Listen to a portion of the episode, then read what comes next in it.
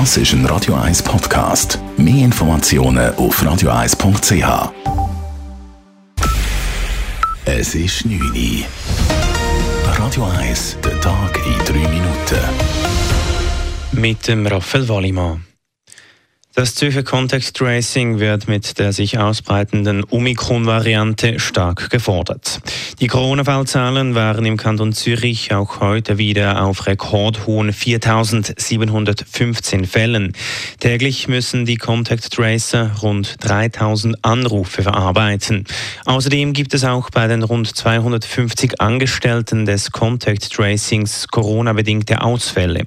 Trotzdem sieht sich Andreas Juchli, Leiter des kantonalen Contact Tracings gewappnet für weiter steigende Fallzahlen. Wir sind der Meinung, dass wir gut gewachsen sind in der Situation, die jetzt kommt. Wir können auch weiterhin aufbauen. Wir wissen ja nicht, wie lange das die Situation anhält. Allein heute sind wiederum 20 Mitarbeitende rekrutiert und angelernt worden und werden im Speedtracing eingesetzt. Und wenn sie eine Erfahrung gesammelt haben, können sie es auf der Hotline entsprechend verstärken.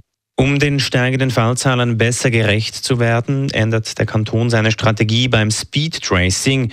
Neu werden primär positiv getestete Personen angerufen, die noch nicht selbstständig online ihre Kontaktpersonen angegeben haben. Außerdem ist die Hotline des Contact Tracings neu 24 Stunden erreichbar. Jetzt fehlen auch den Verkehrsbetrieben Zürich VBZ die Trampiloten. Aufgrund krankheitsbedingter Ausfälle beim Fahrdienstpersonal und der aktuellen BAG-Prognosen stellen die Verkehrsbetriebe Zürich den Betrieb der Tramlinie 15 bis auf weiteres komplett ein, wie Jörg Wittmer, Leiter Betrieb bei den VBZ, erklärt. Wir haben leider auch zunehmende äh, Absenzen durch das. Wir haben mittlerweile gegen 8 Prozent der Fahrdienstmitarbeitenden, die ausfallen. Tendenz Ist steigend. Und ja, wir haben darum auch müssen jetzt Massnahmen ergreifen, weil wir das einfach nicht mehr können stemmen so. Und darum die Linie 15 ab dem 10. Januar, ab dem Montag einstellen. Die VBZ behalten sich vor, je nach Entwicklung der Corona-Fallzahlen auch weitere Maßnahmen umzusetzen. Die betroffenen Passagiere müssen mehr Reisezeit einrechnen, da sie auf andere Tramlinien umsteigen müssen.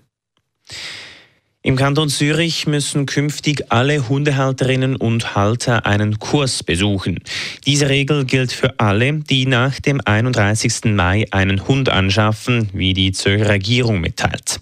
Wer zum ersten Mal einen Hund hält, muss einen Theoriekurs von rund zwei Stunden absolvieren und eine Prüfung bestehen. Auch erfahrene Hundehalter müssen einen praktischen Kurs besuchen.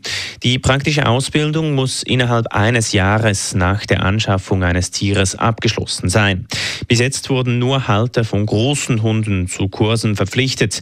Die Stimmbevölkerung sprach sich vor drei Jahren dafür aus, die Hundekurse nicht abzuschaffen. Am Jahrestag des Kapitolsturms hat US-Präsident Joe Biden seinen Vorgänger scharf kritisiert. Der ehemalige Präsident Donald Trump habe nach den Wahlen ein Netz von Lügen geschaffen und stelle seine Interessen über jene der USA, sagte Biden in seiner Rede.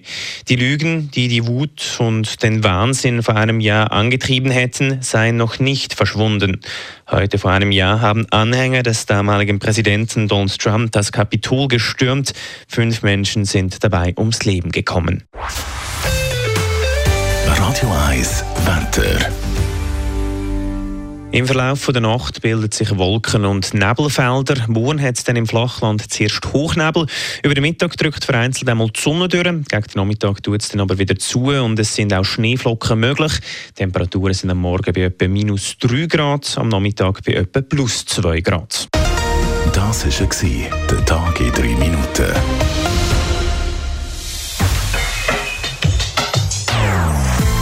Non-Stop Music auf Radio 1. Die besten Songs von allen Zeiten. Non-Stop.